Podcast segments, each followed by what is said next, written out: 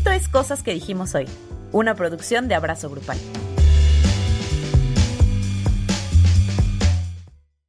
Hola Andrea. Hola Luis. Hola a todas, a todos, a todos quienes nos acompañan una semana más en Cosas que dijimos hoy. Si las paredes se escucharan. Si, si, si esto empezara a grabar antes, lo que se dice luego. Ah, se dice mucha cosa. Se dice, se cotorrea. Pero qué bueno que no empieza a grabar antes. Mira, tampoco es como que digamos mucha barbaridad. ¿O sí? Usted, si usted quiere saber qué pasa antes, pague el Patreon. Vamos a empezar a Y los de Patreon así de... No es yo cierto. sé. ¿Cómo estás, Andrea? Bien, estoy emocionada. Siento que hace mucho que no grabábamos. Sí, sí, yo te- también. Porque aparte la última, pues fue extracurricular. Ajá, y no fue en este espacio y no sé, es como raro. Además, este, como este formato de video necesita que grabemos desde antes. Ajá. Y cuando lo hacíamos solo en audio, grabábamos como cada, Cada semana. semana. Entonces sí, es raro. Por eso no tenemos queja de la semana, personas. Ah, pero Stop vamos it. a tenerlas de otras formas. Entonces, ustedes no se preocupen. Bienvenidos. Y quiero empezar agradeciendo a nuestros productores que hacen que esto sea posible. Los están viendo ustedes en pantalla. Y si ustedes se quieren volver parte de este equipo de productores, solamente tienen que entrar a patreon.com, diagonal abrazo grupal y aportar y recibir contenido exclusivo. Un curso, taller o charla al mes. Ah, sí. Los episodios antes y mucho más. Sí, estamos viendo qué otra cosa generar para ustedes. Eh, si a ustedes se les ocurre, oye, estaría padre, esto me gustaría ver en el Patreon. Háganlo. Avísenos, díganos. Sí. Y, y así. Y si no, si para ustedes es suficiente nuestra gratitud, pues estaremos muy agradecidos. Así es. La verdad. Pero bueno, Andrea, ¿de qué vamos a hablar esta semana? No me acuerdo. Vamos Pero- a hablar de... Ah, sí, vamos a hablar. vamos a hablar del éxito o de lo que se nos ha vendido como el éxito cuando Sí. eres un adulte en esta sociedad capitalista. Así es, como todas estas expectativas que te comunican, porque aparte lo cabrón con, con las expectativas del éxito, es que te las hacen saber desde antes. Ajá, sí, creces con esas ideas. Y no sé si te pasó a ti, pero como que cuando estás en la adolescencia lo ves lejanísimo. Y dices, ay, Ajá. pues ahorita no me preocupo porque eso es para cuando sea un adulto.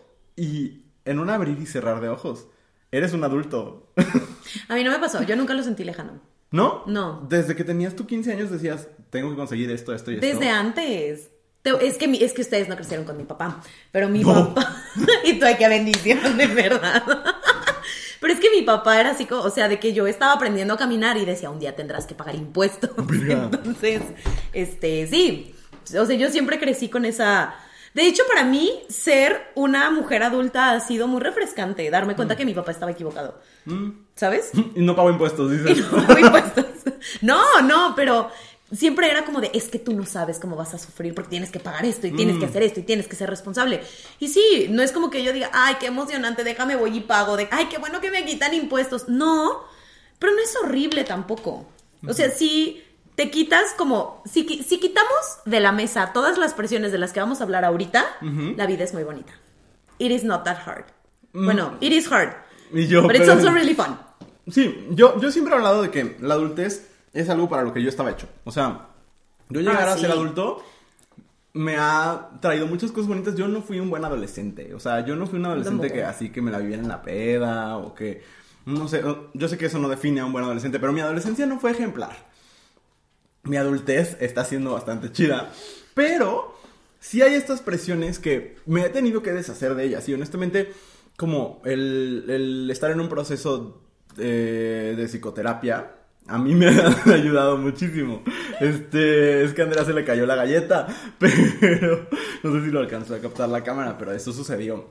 Em, pero sí, creo que una clave para una adultez joven, por lo menos, porque es la única que he vivido, ¿verdad? Entonces ya, si a lo mejor grabamos esto a los 40, pues a lo mejor mi, mi, mi acercamiento sería distinto, ¿no? Pero para mí la clave de una adultez como Temprana. temprana, eh, pacífica, feliz, ha sido justo deshacerme de todas estas expectativas, porque a muchas no, no llego, ¿no? Es correcto. Y honestamente, la mayoría de nosotros, de nuestra generación, No vamos a estamos llegar. llegando ni llegaremos, ¿no? Es una Sí. cosa como súper, en momentos difícil de, de conseguir, ¿no? Sobre todo en este sistema que te exige eso, pero está hecho para que no lo logres. Sí, sí. Bueno, vamos a empezar a hablar como de estos puntos y entonces ya empezaremos como a ahondar en, en estas cosas, ¿no? Porque tengo yo mucho que decir, ¿no? Este- esta, esta será una bonita carta a los boomers. Porque. de por favor, dejen de, de esperar que les millennials estemos, vivamos la adultez como ustedes la vivieron. Because there's no way. Creo que eso, o como ustedes la vivieron, o como ustedes creen que deberíamos vivirla, o como ustedes quisieran haberla vivido incluso. Ajá, exacto. Bueno, empecemos con la primera. De acuerdo. Tener una pareja monógama y estable. ¿Tú primero? Miren, yo tengo muchas opiniones. Tienes Tengo- muchas opiniones. Tengo muchas opiniones sobre la monogamia, tengo muchas opiniones sobre lo que la gente considera estable. Porque. Y sobre la palabra pareja, dices. Y Ya sobre la palabra acabar. pareja, o sea, todo mal, todo mal en ese concepto. Pero de entrada, eh, a mí me, me- me molesta mucho que, que se crea que la monogamia es como la única manera de tener una relación significativa.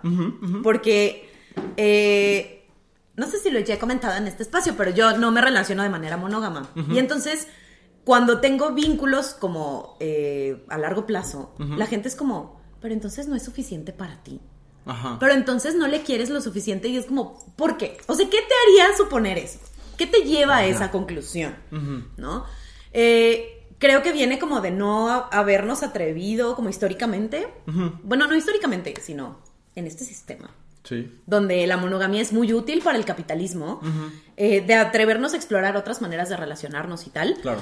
Y poner la carga emocional en que solamente te relaciones con una persona y que te tienes que relacionar con esa persona por un montón, montón de tiempo, ¿no? Así de que desde que le conoces hasta que te Para mueres. toda la vida. Y yo, mi- esto es algo por lo cual no es tan fácil relacionarse conmigo, porque cuando yo empiezo a relacionarme con la gente es pues lo que dure.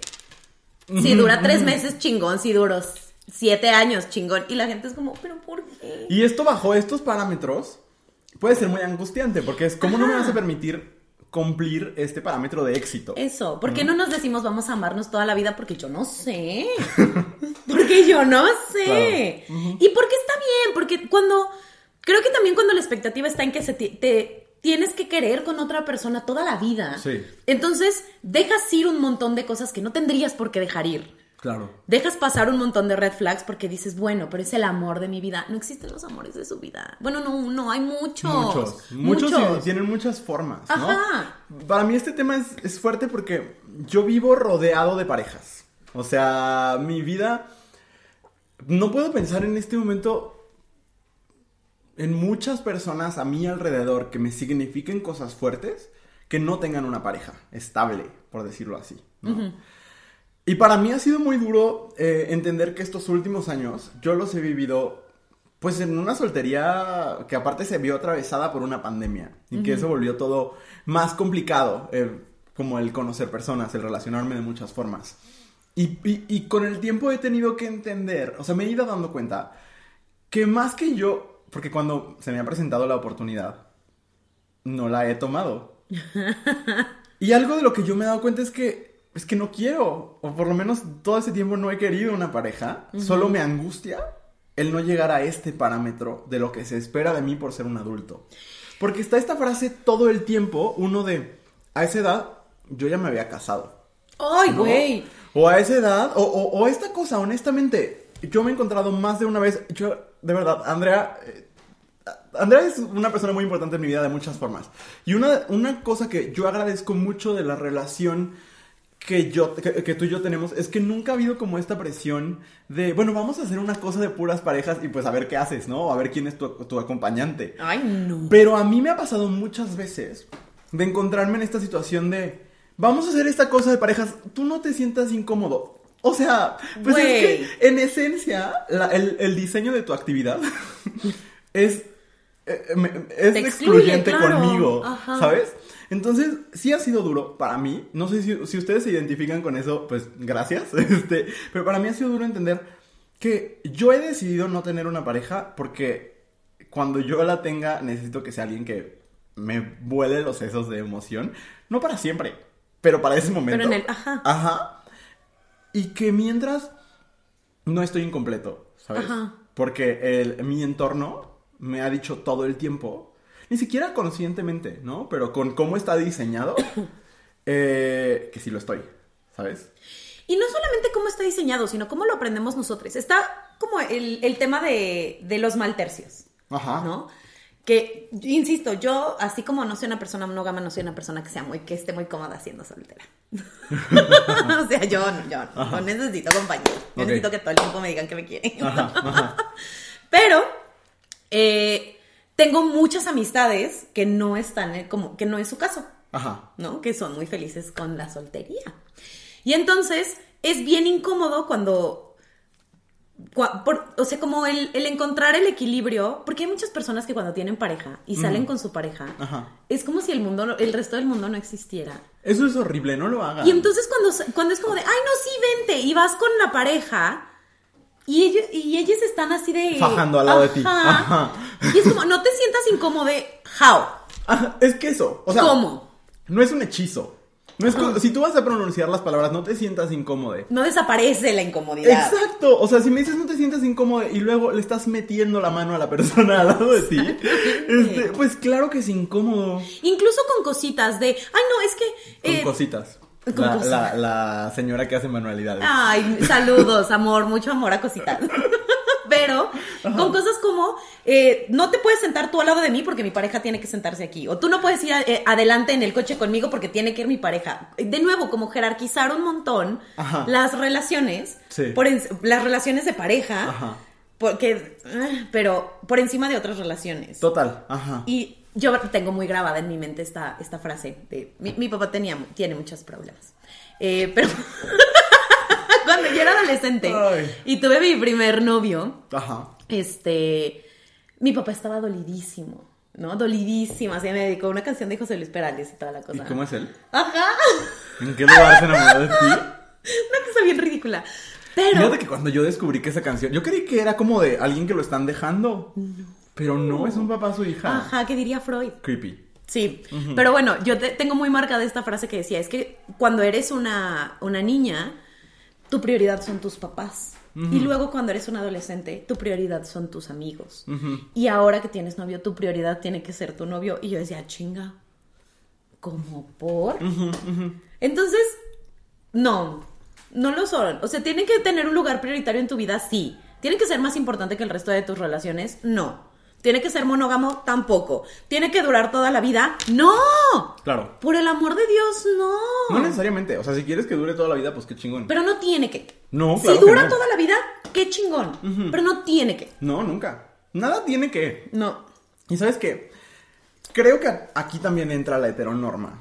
De muchas También, formas, ¿no? sí. Porque aparte, mm, yo no vengo aquí a sacar mis traumas. A lo mejor sí.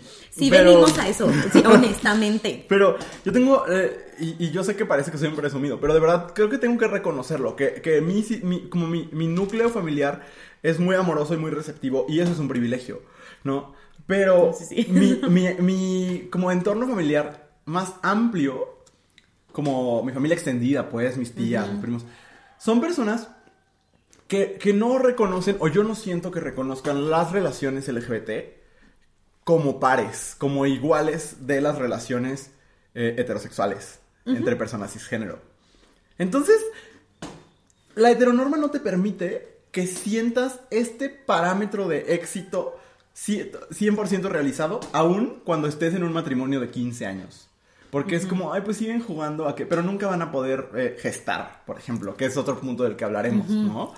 Eh, entonces, de nuevo, creo que estos parámetros eh, van a estar totalmente como atravesados por el género, por la heteronorma, por la sí. cisnorma, por el racismo, por el clasismo, puta, el clasismo muchísimo, ¿no? Entonces, eh, eso, creo que es bien difícil como llegar a estas cosas. Sí es. Me, Pero bueno, me- toca a mí el siguiente, ¿verdad? es correcto. Híjole, eh, de verdad que me- creo que podría ser uno de los episodios que revele más sobre mi persona. Este, el siguiente, ah, el siguiente no. Eh, pero es el segundo parámetro, un trabajo de tiempo completo, con ciertas características, Ajá. que creo que es ahí donde empezamos.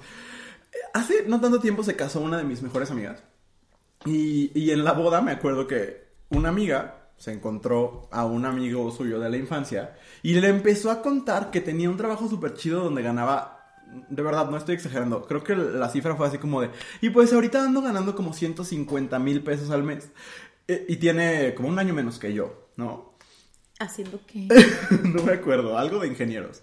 Y entonces, eh, lo, que, lo que yo me pongo a pensar es, claro, o sea, Esa es la expectativa de una persona exitosa, ¿no? Una persona exitosa no solo tiene un trabajo, sino tiene un trabajo con ciertas características. Muchas veces estos trabajos del futuro, ¿no? Que salen en la revista Forbes o Expansión o estas de eh, ingeniero en una cosa que se acaban de inventar. Este, y tienen salarios estratosféricos y todo eso está muy chingón. De verdad, yo quisiese tener un salario estratosférico, pero he tenido que...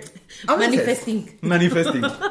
Pero he tenido que entender que de por sí, por tener un trabajo que disfruto, porque el trabajo que, lo- todos los trabajos que tengo los disfruto mucho y que, y que me da para vivir bien, es ya un privilegio enorme, ¿no? Pero que si el parámetro del éxito tiene que ver con comparar mi salario con el de otras personas, me estoy jugando a mí mismo una trampa. Porque mis condiciones no son las condiciones de otras personas. Incluso si comparo lo que gano yo con lo que ganaban mis papás, mis abuelos, con lo que ganan mis tíos, mis primos más grandes, pues es que mis condiciones, eh, no solo de lo que estudié y de mis talentos, sino mis condiciones, eh, eh, el entorno social, político, cultural, económico, ha cambiado muchísimo en los últimos cinco años. Ni siquiera nos Sí, vamos tan lejos. ¿no? Entonces eso. Yo, yo creo que hay como varias expectativas en el tema del, eh, del trabajo. Y creo que son como dos vertientes. Uno, este que, que hablabas de tener estos, estos trabajos eh, súper bien remunerados y tal. Y está este otro discursito muy tech de ser un emprendedor. Mm, ¿No? mm. Este. No se te ocurra ser empleado, porque eso, Eso, es... porque te ponen otra categoría, ¿no? Si vas a ser empleado, tienes que ser este director o, o gerente o CEO o cosas así. Te ganes un montón de dinero y si no, no busques un trabajo, invéntalo. ¡Oh! Mm, o sea. Solo encuentra tu ventaja competitiva y vas a tener éxito. Exacto, exacto. Y honestamente no es tan sencillo. Y honestamente, miren, voy a decir esto y nadie me va a creer. Pero existimos personas que no tenemos el trabajo en el centro de nuestra vida. Que es un... Sí. Ay, no, no, que sí. es una herramienta, que trabajas porque tienes que comer. Y pues que a final de cuentas, trabaja, buscas trabajar en algo que te haga feliz y que te Sí. dé para pagar tus cuentas. Pero, como este, alguna vez platicábamos de este TikTok, ¿no? De cuál es el trabajo de tus sueños. No, yo en mis sueños no trabajo.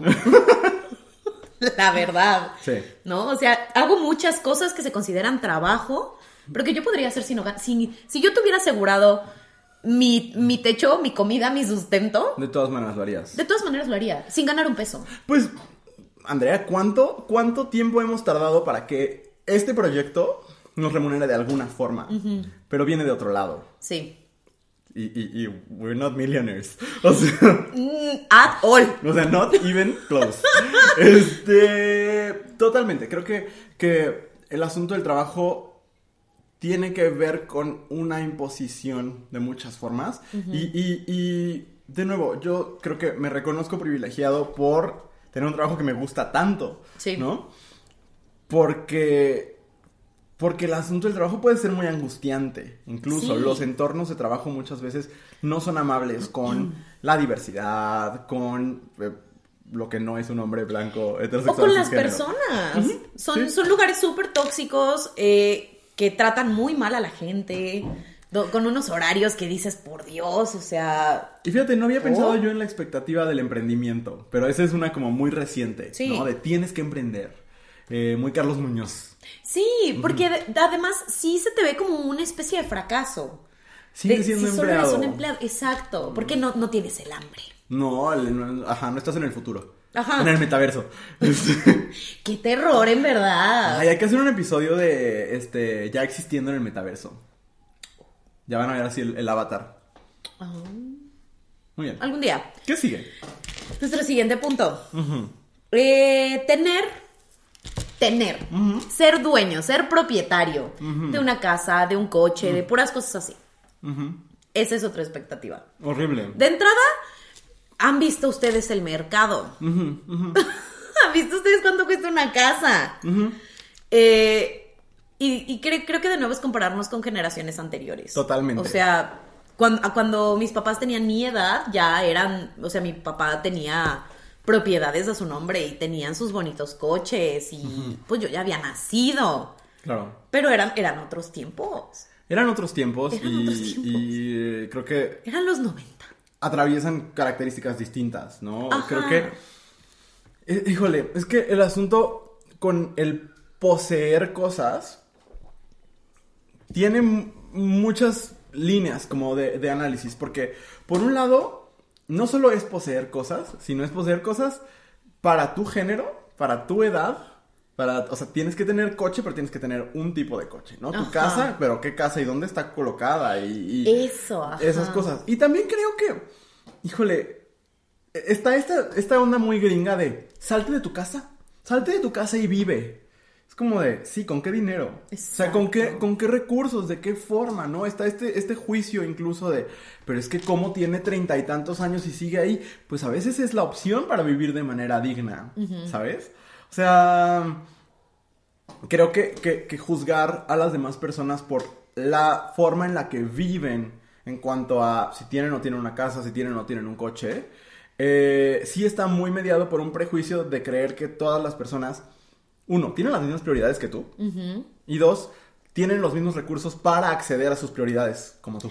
No, y además, o sea, yo pienso en, si yo comprase una casa, uno, ¿qué tanto crédito me... O sea, yo soy maestra, ustedes dimensión. Y no soy una maestra mal pagada, pero sigo siendo maestra. Este, según mis ingresos, ni siquiera califico como clase media. Saludos. Entonces, ¿qué tipo de crédito se me va a dar para sacar una casa? ¿No? Eh, ¿En qué zona voy a poder comprar una casa? Porque no es, o sea, sí, tomando en cuenta que ahorita Guanajuato es uno de los estados más inseguros del país. Entonces, bueno, eso. Y aparte, a mí me genera mucha ansiedad pensar en tener un crédito a 30 años. O sea, yo voy a terminar de pagar ese crédito A mí cuando, también me da mucho miedo eso. cuando vaya yo a cumplir, ¿cuántos años? No sé por qué no sé sumar. Cuando vaya yo a cumplir 60 años, no inventes. Sí. O sea, no, no, eso, eso a- a- me supera. Sí, es una me supera cosa muchísimo. verdaderamente angustiante eh, en muchos niveles, ¿no? Sí. Creo que, que no, no, no, no me gusta. No, y aparte, eh, también como este asunto de es, mira, lo peor de todo es que la gente que te dice es que deberías comprar una casa, pagar renta, estirar tu dinero a la basura, es la gente que tiene siete, ocho propiedades en la misma ciudad. Why do you need so many? No, y que las renta carísimas, que son pésimos arrendatarios, porque hay muy malos arrendatarios en este país. O sea, de verdad, eh, elevan muchísimo los precios, no le dan mantenimiento a sus propiedades. No, y aparte es como de, te rentan en una casa, pero no puedes tener eh, mascotas, no puedes hacerle esto, no puedes, puedes meter tener niños cosa. muchas veces. Eso, como, o sea, ¿de dónde? Y es como, compra una casa, ¿cómo? ¿Cómo compra una casa si tú eres dueño de todas? Ah, Claro, y, y entonces tú te haces competencia a ti mismo, Exacto. elevas tus es- precios. No, Ay, no, es que no sense. El otro día nos pedían consejos, cuando hacemos la sección de consejos en abrazo, yo muchas veces me veo en- ante la misma necesidad. Híjole, es que, ¿qué respuesta te doy que no sea una revolución? Verdaderamente No hay, no no la encuentro, ¿no? Como una transformación profunda de nuestro sistema. No estoy para nada llamando a la revolución, a, tomar las armas, o sea... no, de verdad no. Eh, pero, ¿qué, ¿qué respuesta hay que no sea una transformación estructural? Pues es que no hay. O sea, es que de verdad no hay. No sé, no sé, me supera. Me Sí. Y el tema de los coches es el mismo. O sea, tristemente en la ciudad en la que vivimos el sistema de transporte no es suficientemente eficiente como para que podamos no movernos en un coche. Ay, sí, güey, no, pausa. Los pinches panistas se la pasan diciendo que son el, o sea, que sus ciudades y sus estados son los estados del futuro y hay como tres camiones. O sea, el futuro está en el transporte público. La verdad que sí. ¿Por qué? Porque ya no podemos respirar. Sí. O sea, respiramos puro humo. Y, si su- y- si juran que Morena es el retroceso, lo cual entiendo, pero el- que el PAN es el progreso. Yo vivo en un estado panista donde hay tres camiones. Yo no puedo llegar en transporte público a ningún lugar. No, y donde tú vives menos. Donde yo vivo donde menos. vivimos. Ajá. O sea, yo tampoco. Y yo no vivo tan a las afueras de la ciudad como Luis. Ajá. Pero yo tampoco. O sea, no es como que pase muchísimo camión. Ajá, ay no, me, enoja mucho eso. Vamos a hablar de lo siguiente. Hay otra cosa que hace emo- eh, enojar a los panistas, pero no. Eh, la vida sexual emocionante. Esta, esta exigencia Ah. viene de otro lado. Para que vean, luego, eso es como lo más frustrante de ser un adulto. Que las exigencias vienen de todos lados, ¿no? Por un lado, como tu familia y como los círculos más conservadores o más hegemónicos, pues te exigirán lo que ya platicamos. Por otro lado, la gente más woke sí tiene esta exigencia de una vida sexual hiper emocionante. ¿No? Como, ¿cómo vas a estar en tus 20s, en tus 30s incluso? Y no tener orgías semanales. O sea, estás desperdiciando todo tu potencial sexual, ¿no? Y honestamente, sí es un mensaje que a lo mejor no se recibe de la manera más explícita, a veces así, pero que sí las revistas, los portales de internet, los influencers, todo el mundo refuerzan todo el tiempo, ¿no? Como de la Sí. juventud es para destramparte. Y miren, si ustedes quieren tener orgías no solo semanales, cada 15 minutos, está bien, de verdad, qué chingón. Pero cuando se vuelve, yo creo que todo, cuando se vuelve una exigencia, se vuelve peligroso, ¿no? Eh, a mí, he hablado varias veces de este libro de Angela Chen, de Ace, y ella justo hace esta, este ejemplo, ¿no? Como, como las personas asexuales constantemente son señaladas como, por ejemplo, en círculos woke, tipo LGBT, o ella incluso, ella habla específicamente del feminismo, como estás siendo una mala feminista porque no coges todo el tiempo, no estás des- desbloqueando tu potencial sexual, Ajá. ¿no? Y como tu autonomía de tu cuerpo. Y lo que ella dice es, pues es que igual de autónomo, autónoma, autónome, es quien decide sexualmente explorarlo cada 15 minutos y quien decide no hacerlo. Claro. Nunca. Por la razón que sea. Todas son válidas. ¿No? Entonces creo que sí hay esta expectativa. Y en momentos. Y aparte, las redes sociales se han vuelto un presumidero del coger. O sea, no- la neta, ¿no has visto en Twitter la gente que pone así de que, híjole, es que tengo varios amigos en, en mente, pero que ponen sus aventuras sexuales descritas en Twitter? Sí, sí, lo he visto. Y ha desbloqueado un nuevo FOMO, no un, híjole, esta persona está viviendo eso. Y yo heme aquí tejiendo una chambrita, viendo este quién es la más cara, ¿no? O sea, no, no sé, ¿qué piensas? Mira, creo que además de ser como una expectativa, se convierte justo, yo pensaba en, en- se convierte en una competencia. Uf, claro. Y además, o sea, y cuando se convierte en una competencia, se tiene que, o sea, agarra estos tonos de todo mundo tiene que enterarse. Y si no te- la gente no se entera, es que no lo estás haciendo. Y aparte es como este álbum de estampitas, donde yo ya intenté esto, yo ya intenté aquello, yo ya intenté tal. Y yo Son digo, como los sellos del pasaporte. "Ah", y de pronto es así como de, ¿a qué hora? o sea, ¿cómo puede uno tener vida social, a full-time job, hobbies y aparte llenar las estampitas de la cogición?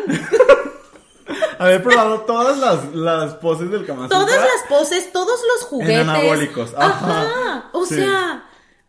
Y está bien. O sea, si usted decide hacerlo, neta, neta, neta, me siento yo profundamente feliz por usted. Pero sabes que esta expresión de, ay, alguna vez este has este tenido la caricia, como le dice Alicia, este, has tenido la caricia mientras comes eh, hongos recolectados de la cima de el monte Kikirisquiaga. No, estaba llenando Excel. Y tú no. ¡De nunca lo has hecho! No, me- no, no. Sí. Me hace enojar muchísimo en cualquier cosa, no nada más en, en este tema, sino Ajá. cada vez que le dices a alguien que no has hecho algo y la respuesta es ¿Cómo? Ajá. no, pues no, Ajá. pues no, Sí. o sea, no pude, no pude, tú O ya, no o sea, también, y es súper, súper, súper válido. Sí. Y además, honestamente, creo que e- es como en, en esta parte en la que el, el lado woke de la vida empieza a replicar los comportamientos del lado no woke. Sí, como de lo human. patriarcal, de lo capitalista. Ajá, del- porque ajá. es como, así como el patriarcado me ha dicho que como mujer no tengo que disfrutar mi sexualidad, ¿por qué tú tienes que venir a decirme que tengo que disfrutarla todo el tiempo? A ti te vale madre. O que tengo que disfrutarla de cierta forma. Y El tantas día- veces. El otro día lo ponía yo en historias de un maestro que yo tuve en la prepa, que me, me acuerdo perfecto cuando llegó y dijo, este, si a una persona solo le gusta el sexo oral y no le gusta la penetración, es un pervertido. Y yo como ¿qué? ¿How? Y entonces, este, son estas mismas exigencias, ¿no? De si no disfrutas de esto, eres una, eres bien mocha, ¿no? Es como, pues no realmente. O como cuando la gente le dice a, a las mujeres que se relacionan con mujeres que no pueden disfrutar actos penetrativos también. Ah, es lo uf. mismo, es estar eh, revisando cómo la gente disfruta de su sexualidad y qué tanto la tiene que disfrutar y cómo. Y cómo por. Totalmente. O sea, cada quien su cola, revísese su cola y si no es suya, no le interesa. Sí, límpiesela. Ajá, Sin hacerle daño a su intestino. revísela constantemente. Please. Muy bien. ok, el Tu siguiente. turno, tu turno. Eh, tener una familia. Y Mm, con la familia. otra vez. Ajá. Y con familia, evidentemente, nos referimos a un hombre y a una mujer que tengan hijes, ¿no? Que, que fueron paridos por la mujer. Es y- correcto. ajá. Ajá. Y ahí se párale de contar. Porque además es la única manera en que. Y sí más de uno, porque se va a sentir solo. Ay, claro, pero no demasiado. Porque va sobrepoblando. Es correcto. Y además, yo no, yo no entiendo. Ajá. Yo no entiendo por qué el tener hijos es lo que va a determinar si, er- si formas una familia o no. ¿Qué tan, ¿Qué tan válida eres en ciertos espacios? En muchos. Es que además el tema de la familia creo que está como de los dos lados. O sea, del lado conservador, si no tienes una familia, te faltan cosas. Ajá. ¿no? No eres suficiente, no sabes lo que es ser mujer. Nunca, has- nunca sabrás lo que es el amor verdadero Ajá. hasta que tengas eh, hijes, ¿no? Claro. Hasta que te toque parir. Eh, y del otro lado están las personas que odian al- al- a los niños, a las niñas, a las niñas. Sí, que es como de qué horror anticonceptivo natural ver a tu hijo. Ah, chinga tu madre. Eso, y que además le cierran espacios a las infancias y le cierran esp- espacios a las madres. Mm, No, eso es algo que me puede muchísimo, me puede muchísimo. Si tú, tú, tú, tú persona, sí te estoy hablando a ti. A ti no te gustan las infancias, está bien, no tienes por qué tener hijos, no tienes por qué reproducirte, it's fine. Pero si tienes una amistad que tiene hijos, hacer que los espacios sean todo el tiempo child free Nos vamos a significa juntar, pero dejar sin fuera. hijos, por favor. Ajá, significa dejarles fuera. Y Total. es súper injusto. Súper injusto, la neta. Es- Ay, no, es que me mueve mucho, me hace mucho enojar. Porque además es, es un rollo que se quiere ver woke, pero en realidad es súper misógino. Porque Total. quien terminas excluyendo es a las madres. And it's really unfair. Y no, no se vale. Tú puedes decidir no parir and it's fine. Gracias por esperarme a que me pasara la galleta. Yo dije, déjenme comer. Yo haciendo aquí mi cena show. no, es que es que luego también pasa. Están bien ricas las galletas, por cierto. Sí, son del HB. Este, ¿sabes qué pasa? Que estas exigencias son súper contradictorias en todos los círculos. Porque por un lado, tu familia te exige que la tengas y que la tengas bajo sus parámetros. Y luego la gente más woke de tu vida te dirá, ay, no, ¿para qué? Tú dedícate a ser exitoso y emprendedor, exitosa, emprendedora, lo que sea. Y luego está el asimil- asimilacionismo, como el ya se puede. Las personas, afortunadamente las personas LGBT cada vez más, yo no podría decir que ya se puede, porque las trabas son muchísimas, las trabas sociales, culturales y demás, por ejemplo, para un proceso de adopción, son durísimas. Eh, pero bueno, esta cosa de ya se puede, deberías querer. ¿No? Lo hablaba el otro día con Pablo Lemorán en el, en el live que hicimos eh, para promover la conversación pendiente. Este decía como, ahora que ya puedes, ¿por qué no lo harías?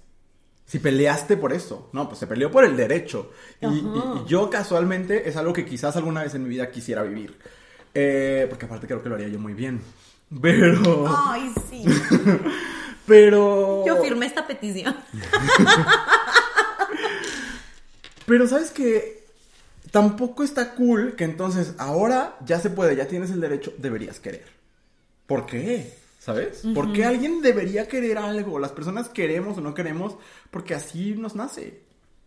Sí, no Estamos es a aptos, huevo. aptas, aptes para eso. Y honestamente no todas las personas están o estamos hechas para la crianza. No. De verdad que no. O sea, luego, a mí me encanta meterme como en situaciones hipotéticas de si yo despertara el día de hoy y me diera cuenta que tengo ocho meses de embarazo, ¿qué haría, no? Comple- eh, completely unlikely.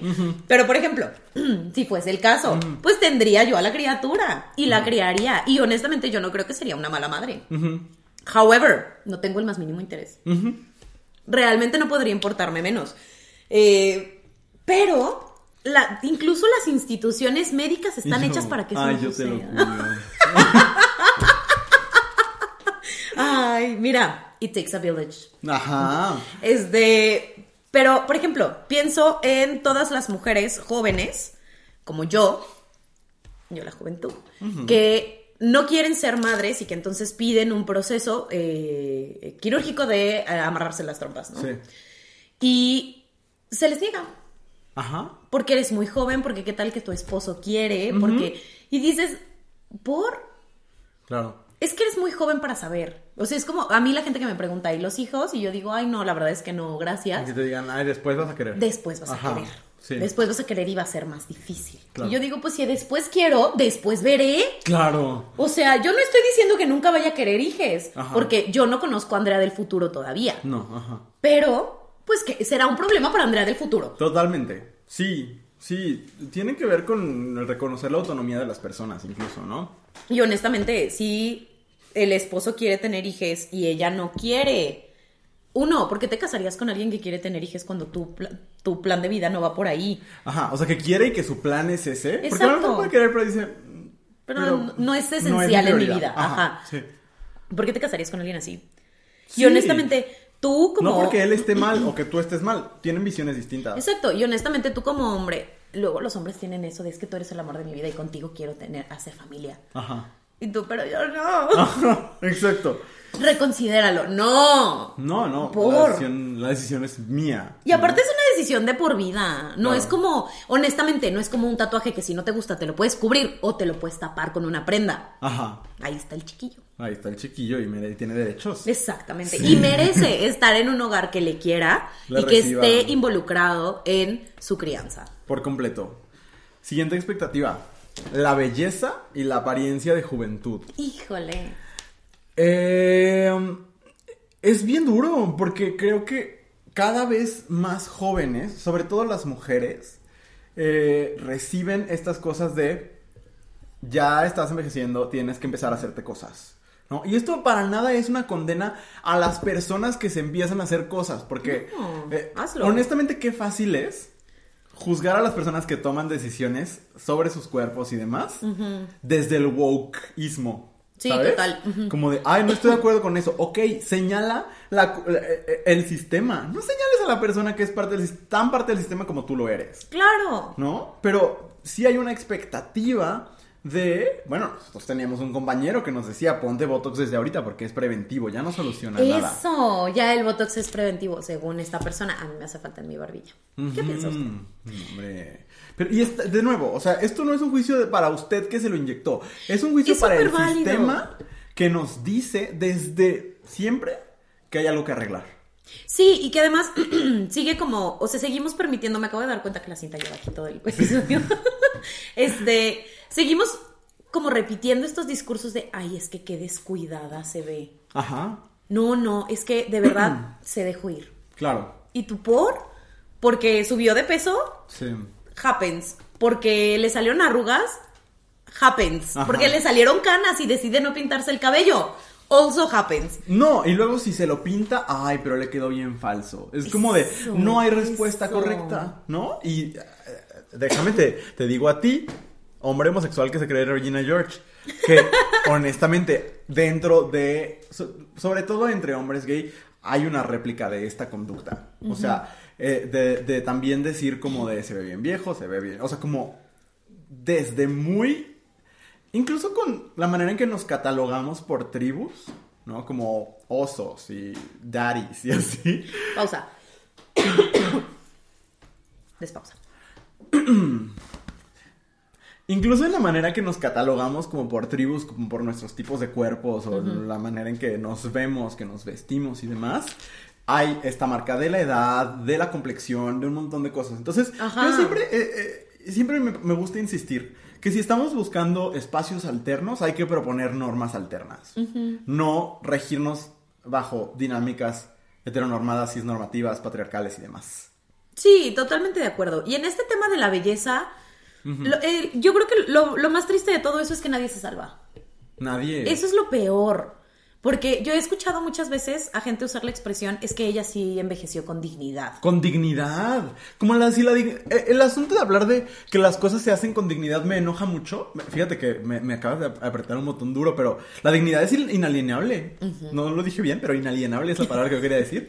Y universal, ¿sabes? Todas las personas somos dignas por el simple hecho de ser personas. Entonces, el hablar de, de que viven los procesos con dignidad, we all do. O sea, existes. O, o sea, el, piensen en el peor de los criminales del mundo que está en Azkaban. Tiene dignidad. Las Ajá. personas tenemos dignidad. Porque somos personas. Son derechos humanos. Sí, sí. Y además asociarlo a cómo te ves Ajá. o a cómo la gente cree que te deberías ver a cierta edad. Sí. Es muy y de verdad esta es esta competencia que porque yo estoy relativamente cercana a los 30, ¿no? Sí. Y entonces está esta competencia extraña que sucede a mi alrededor. Yo no yo no creo que me vea, yo hubo una época en mi vida en la que me veía muy chica, Ajá. porque estaba yo muy flaca Sí. porque en medio de una crisis bulímica. Eh, pero cuando te empiezas a ver de tu edad y empiezas a acercarte a los 30, empieza a suceder este fenómeno de la gente que es más grande que tú, que ya pasó los 30, de verdad que nos vemos de la misma edad. Ay, güey, o sea, me ¿Tú llevan dos años. Sí. Dos años. It means nothing. ¿Y a quién le importa? Es que me dijeron que me veía de 27, pero piensas como si tuvieras 15. What's the point? O sea, Ay, o sea, no. sí empieza esta competencia, o cuando te empiezan a decir señora, que la gente se trauma durísimo así de no, o sea, es que ya me veo súper vieja. Y dices, o sea, grosera no es, o sea, grosera no. Iba a decir, señora no es una palabra grosera. ¿No? No es una grosería. No, de es una no. descripción. Totalmente. Sí. Y también cuando llegas a los 30 no se te acaba la vida. No. No, no, no, no he llegado, pero eh, no lo creo. No. Yo, veo- yo tengo muchos planes. Sí, yo no tengo ninguna intención de que se acabe mi vida a los 30 Al años. contrario, aquí andamos manifesting cosas buenas últimamente. Exactamente, poniéndola ahí en la universa. Pero además, ¿cuál es la necesidad? Sí. ¿Cuál es la necesidad de estarte comparando? ¿Cuál es la necesidad de que te, te sigas viendo como si tuvieras veintitantos? Es como decir, ay, ojalá yo me viera como cuando tenía 16.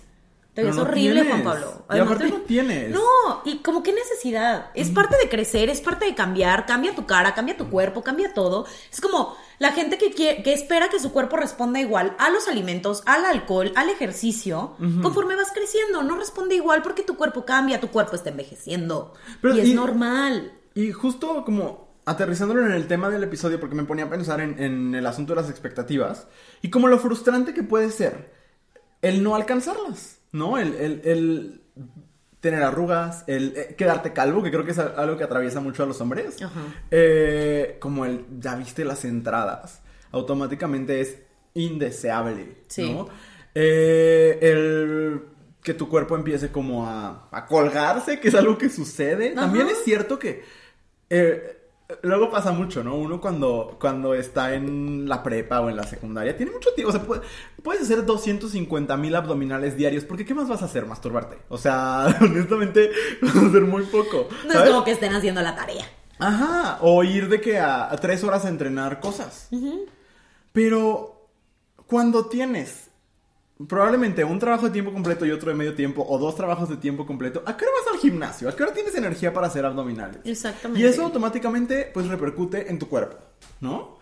Y, y entonces el cuerpo naturalmente se ve distinto. Claro, y porque además cambian tus ciclos de sueño, cambia tu producción de cortisol, cambia un montón de cosas en tu cuerpo. Y Claro. creo que no hemos hecho las paces con aceptar que nuestro cuerpo cambia y que no todos los cambios son para estar dentro de estas expectativas de cuando tenga yo 50 años se me tiene que ver la piel súper, súper parejita y no se me tienen que notar las ojeras. O sea, yo por ejemplo no me maquillo porque honestamente me da mucha hueva. Y más de una vez ha sido él, deberías producirte un poquito más. Bitch, mi personalidad es toda la producción que yo necesito. o sea... Yo soy la producción. O sea, quisiera la gente, quisiera la gente tener esta producción. Sí. Pero eh, ahí está. Claro. ¿No? Y conforme vas creciendo, se empieza a poner cada vez más fuerte. Sí, Porque ahorita aún es joven todavía. sí. Pero cuando llegas a los 40, a los 50, pues sí es, está la presión de tienes que seguir aparentando como si no estuvieras envejeciendo. Por completo. Porque, lo, porque de nuevo, en el sistema capitalista lo viejo no sirve. Ujú. Híjole, qué fuerte. Qué Muy bien. fuerte. ¿Qué, qué sigue? Sigo yo. Sí. este, ah, ser multitasking, ser esa persona que puede hacer más cosas antes de las 9 de la mañana que mucha gente en todo el día, Claro. ¿no? El poder tener varios trabajos y además ir a hacer ejercicio y además comer súper saludable y además tener una vida social y además coger todo el tiempo y además tener un hobby y además ser súper talentoso en, todo, en, todas las cosas y además tener un podcast porque todo el mundo tiene podcast. Y hablar 16 idiomas. Ajá. Viajar. Y verte como si no te Regia. costara. Regia, pues no sé si regia. No sé si yo quisiese, pero. Así dicen, ¿no? Mira, no sé, a lo mejor en tus tierras. Pero eso, poder hacerlo todo y como si no se te notara. El multitasking y la optimización, creo que son dos de las grandes mentiras de nuestra generación. Súper sí. Es algo que, que nos venden como empoderamiento y yo nunca me siento menos poderoso que cuando hice 16 cosas en mi día. ¿Qué, qué poder me queda? Estoy drenado de Exhausto, energía. ajá. O sea, y a veces, claro, a veces hay que hacerlo por, por pasión, por comer, por muchísimas cosas, ¿no? Como, o por mezclar tus pasiones con tu necesidad de ganar dinero, ¿no? Y es algo que, que en el momento se asume. Pero de eso, a que ahí esté el empoderamiento y la independencia. No, nada que ver. Y es muy duro, ¿no? Porque se vende así. De nuevo es algo que se le ha vendido mucho a las mujeres, ¿no? Como... Híjole, sí. Esta cosa de la mujer... Bueno, incluso hay un grupo en Facebook, Lady Multitask. Ajá. Eh, y en general hay esta cosa de... No, no, no dejes la maternidad. Sé madre. Pero aparte trabaja. Pero aparte vete guapísima. También creo que es una especie de romantización a la condición de las mujeres. Totalmente. Ay, sonó bien, sonó así como bien mamador. Pero, pero es que pensémoslo, hay muchas mujeres. Históricamente, las mujeres han tenido que, se, que maternar, que cuidar a las infancias y aún así trabajar. Sí. Porque necesitan ingresos, ya sea porque no tienen una pareja que, que les ayude en esa parte. Bueno, no que les ayude, sino que cumpla con esa función. O no es suficiente. Claro.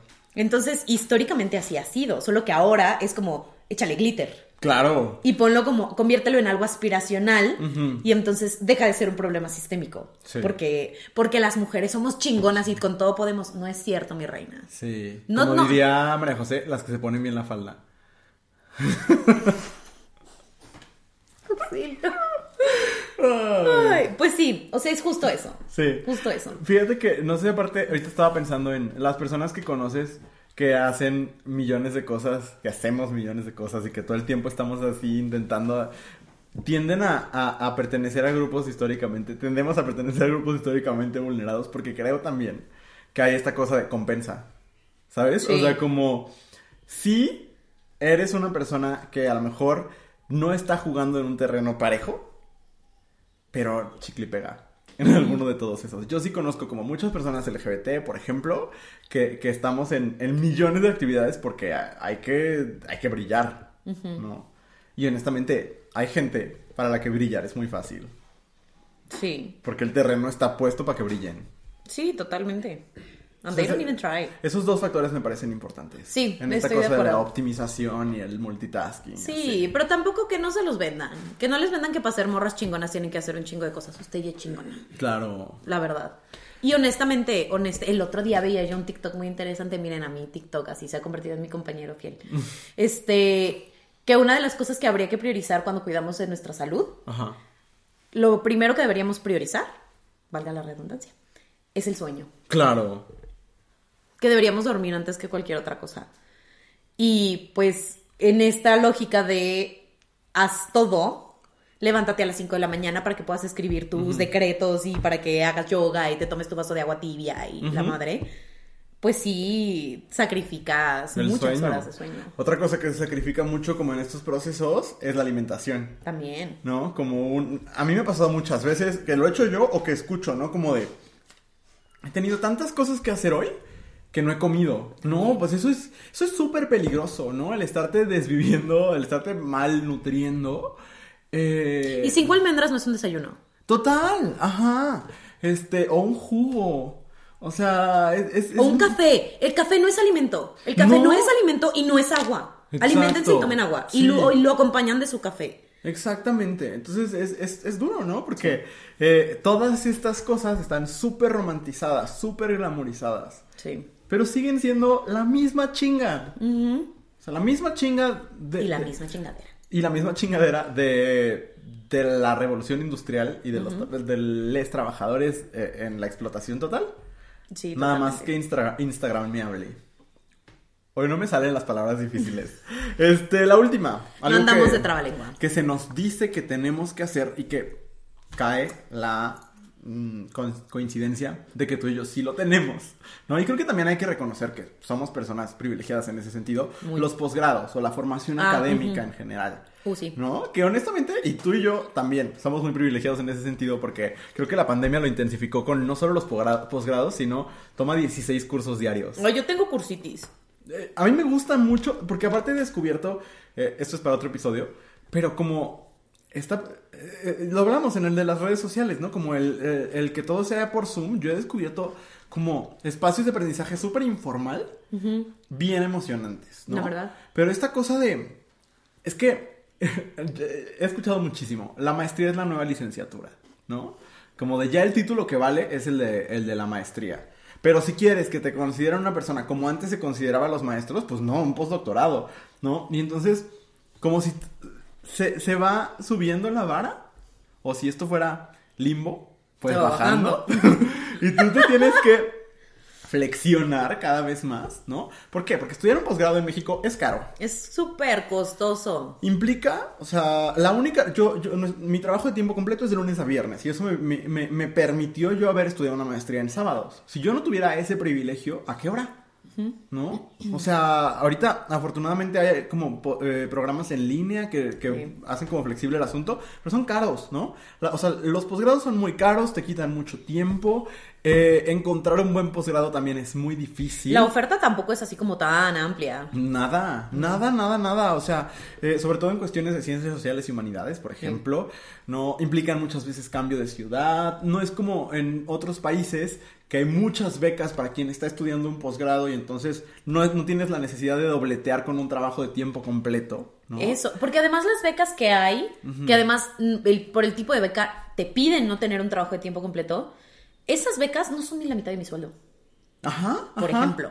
Sí, sí. Este, O sea, tendría yo que vivir con mis papás para no tener que pagar renta o, o vivir en una ciudad, que no es el caso con la mayoría de las universidades, Ajá. vivir en una ciudad que sea muy barata. Y sabes qué? Se te exige que lo tengas porque es casi que en muchos espacios una política de contratación. Pero tampoco es algo que se reconozca con aumentos muchas No. veces. Y entonces es un problema estructural bien duro porque solamente te están subiendo el- el- la, la exigencia. Y además, yo no quiero venir a poner controversia aquí. Pero tú estudiaste una maestría, yo estudié una maestría. Ajá. Y tampoco es como que la gente con la que compartiste el espacio de la maestría sea particularmente brillante. No voy a mover la cara. Pero es en serio, es en serio. Es como la maestría, así como la licenciatura, porque Ajá. no solamente aplica en la maestría, creo que también en este momento la licenciatura, de todas maneras no hay trabajo, compas, o sea, No, y, y- y si a ti te gusta estudiar, está chingón. go ahead. Pero dices, es que para este puesto se necesita una maestría. ¿Por? Si mis compañeros de maestría no sabían un carajo. Sí. No sabían un carajo. Sus conclusiones eran conclusiones de prepa. ¿No? Este, sus referentes son de este tamaño. O sea, no significa nada. Yo no sé cómo sean las- los posgrados en otro país porque nunca he tenido la oportunidad de estudiarlo en otro país. Pero aquí en México, por lo menos, los posgrados en ciencias sociales y humanidades, que son los que se conocen aquí, means nothing. Sí. Genuinamente. Porque honestamente, ¿quién es quien hace una maestría? Sobre todo, sobre todo en escuelas privadas. ¿Quién es quien hace una Pues, ¿quién la maestría? puede pagar? ¿Quién tiene dinero? ¿Quién se graduó de la maestría? ¿Quién tiene dinero? Claro, porque aparte, yo estoy en un proceso ahorita de, de- de titularme de una maestría. ¿Y a qué hora? O sea, de verdad, ¿a qué hora? Y aparte es muy caro, todo es muy caro. O sea, El- ¿Ya sabes cuánto cuesta tu proceso de titulación? güey, con el pago de los sinodales. No, no, no, no, No, no. no, no. Cuando yo estudié la maestría, que fue hace ya varios años, yo tenía que pagar arribita de 15 mil pesos por un proceso de Sí, sí, es una ¿Qué voy a cosa muy sacar yo de fuerte. dónde? Pues, ¿De dónde? ¿cuánto pagué yo? Por, hace no tantos años yo viví mi proceso de titulación de licenciatura carísimo también. Una cosa muy, eh, muy impresionante. No, no, no. Sí, miles de pesos, que es como de, ya los pagué, ¿por qué tengo que seguir pagando miles de pesos nada más por demostrar que sí acabé? Ya sé. I did. Ahí Ay, no. está. Sí, una cosa muy dura, pero bueno. ¿Qué hacer? Esa sería como mi pregunta final, ¿no? Ah. ¿Qué hacer si, si estas expectativas son ineludibles? Es que mira, yo creo que, eh, regresando como a lo que yo decía al principio, porque después de escuchar todo esto dices, entonces ser un adulto es, uno- es horrible. No lo es. Y en realidad no lo es. O sea, pagar cosas no es así que tú digas, ay, qué emocionante que voy a tener que pagar. No es horrible. Porque Eso no sí es, padre, no es padre, no es emocionante. Pero la autonomía de la toma de decisiones, el... hay muchas cosas que vienen con la adultez que yo aprecio mucho y que yo disfruto mucho. Y entonces creo que para poder llegar a ese punto en el que estás disfrutando las decisiones y dónde pones tu dinero y el escoger dónde vives, con quién vives, cuánto tiempo vives, etcétera. Este, que efectivamente está muy cruzado por los privilegios que tienes, pero también tiene que ver con resignificar qué significa el éxito para ti, ¿no? Porque si yo usara estos parámetros y si dentro de estos parámetros pusiera qué es lo que mi papá se imaginaba que yo iba a estar haciendo a esta edad o cómo quería que me fuera, pues yo no cumplo con ninguno de esos parámetros. Claro. Pero, aunque no cumplo con ninguno de esos parámetros, sí cumplo con los míos. Y eso cambia cómo te relacionas. Hasta con el SAT, la neta. Eh, sí, eso tiene que ver, para mí esa es la clave, como un... Digo, porque los problemas estructurales, solitos, no los podemos solucionar. Se pueden hacer cosas, ¿no? Eh, Se pueden proponer cambios sistémicos a partir de, pues, de movimientos sociales, ¿no? Como de señalar cosas constantemente y de manera como contundente. Pero, de eso a que podamos acabar con las injusticias del sistema neoliberal capitalista por buenas vibras, No. va a suceder. ¿Qué sí podemos hacer? Como dices, una reevaluación de lo que entendemos por éxito, ¿no? Y, y a mí me ha tocado eso. Eh, la verdad es que yo sé que caemos muy mal las personas que insistimos en que hay que ir a terapia. Pero sí hay. Pero hay que ir, porque justamente es ir y decir, yo aprendí esto. A mí me enseñaron que tenía que, a mi edad, tener hijos y no tengo ni ganas ni dinero, porque aparte, los hijos cuestan muy caro. Y salen caro. Entonces, o sea, es duro, ¿no? Eh, Entonces sí implica un proceso emocional, psicológico, pues, de reevaluar cosas y decir, pero para mí el éxito es otra cosa, ¿no? Para mí el éxito está en, en millones de cosas. Habría, habría que hacer como un, un episodio donde hablemos de precisamente dónde está, ¿no? Ajá. Porque creo que el éxito está en la manera en que te vives, en los vínculos que haces, Ajá. en los aprendizajes que tienes, en, en- en las... en- hasta en pequeñas cosas, ¿sabes? Con el peligro de caer como en grandes cursilerías, pero verdaderamente como hasta en, en, en los logros del diario, ¿no? Sí. De hoy logré sentirme cómodo con cómo me veo. Y honestamente, cuando vives en un, en un sistema que todo el tiempo te está chingando, porque te está chingando, haber tenido un día donde no te sientas mal por cómo te ves, por Uf. cómo hablaste, por cómo te trataron en el trabajo, porque hoy no tuviste pánico de que te fueran a correr, eh, son buenos días. Voy a poner un ejemplo muy menso. Ok. Papercut. Papercut Ok. es este concursante de la más draga. Fue de Te los- queremos mucho. Eh, eh, Me encanta, de verdad me encanta. Fue de los primeros eliminados de la temporada. Bajo ese estándar, pues no fue exitoso. Pero se, se- se robó el corazón de todo el mundo. Sí. He's the star of the season. Totalmente. Ahí está el éxito, ¿sabes? Solamente es cuestión de redefinirlo y de reentenderlo. Aparte que, güey, ¿viste que le dieron 150 mil pesos en propinas en ese episodio? Ya sé. Qué bendición, en verdad. Qué bonita la gente. Lo dijo él, ¿eh? no, es que yo le quiera mandar al SAT. Este, pero eso, creo que Pero cuando les manden propinas, póngale donativo, porque así no tienen que pagar impuestos. Creo que reevaluar cuestiones eh, como cuáles son nuestros parámetros para con- concebirnos como exitosos o no es un muy buen primer paso y que Sí acompañarlo de terapia es más fácil. Sí, totalmente. La terapia es cara, ese es otro problema estructural. Pero ese es, es tema para otro episodio.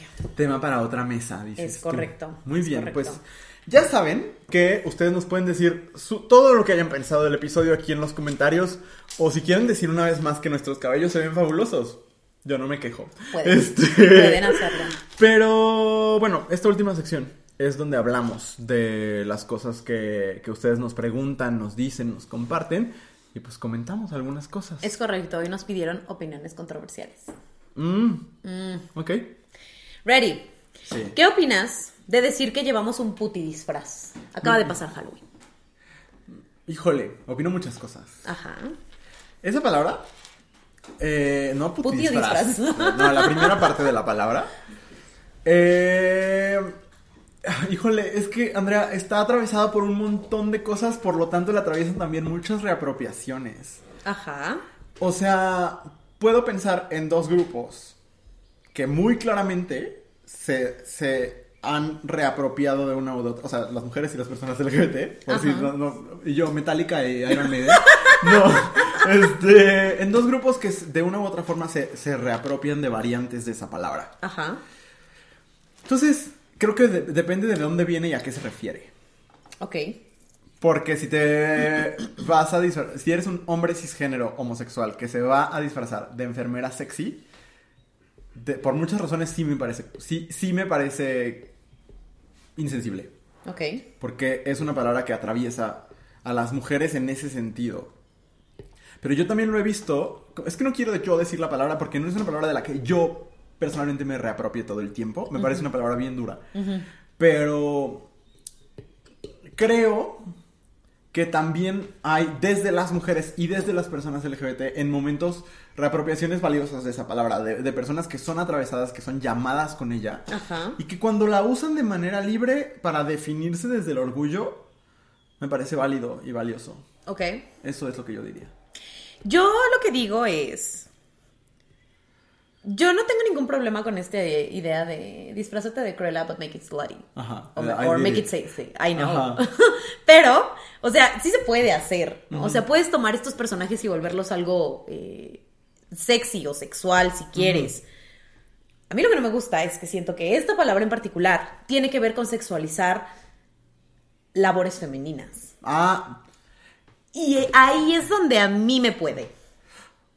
Sí, es que es, es como lo que... Ese es el ejemplo, Sí. ¿no? De eh, una enfermera sexy o una sirvienta sexy. Ah, eso me parece esas terrible. cosas ahí, o sea, eso es con lo que yo Monja lo asocio. sexy. Ajá. Eh. ¿Por? Sí. ¿Por? Pero es que yo lo he visto. Por ejemplo, Paco del Mazo se disfrazó de el personaje este de la leyenda de Zelda. Eh, Link. Se Ah. llama Link. ¿Producción? Ajá.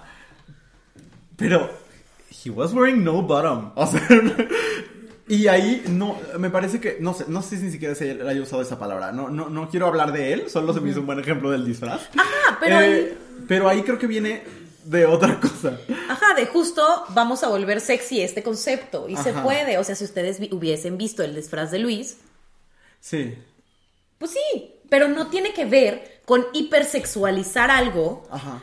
que históricamente es la chamba de, de personas. Es que creo que ahí, ahí no solo la palabra es eh, insensible, creo que el disfraz en sí es insensible.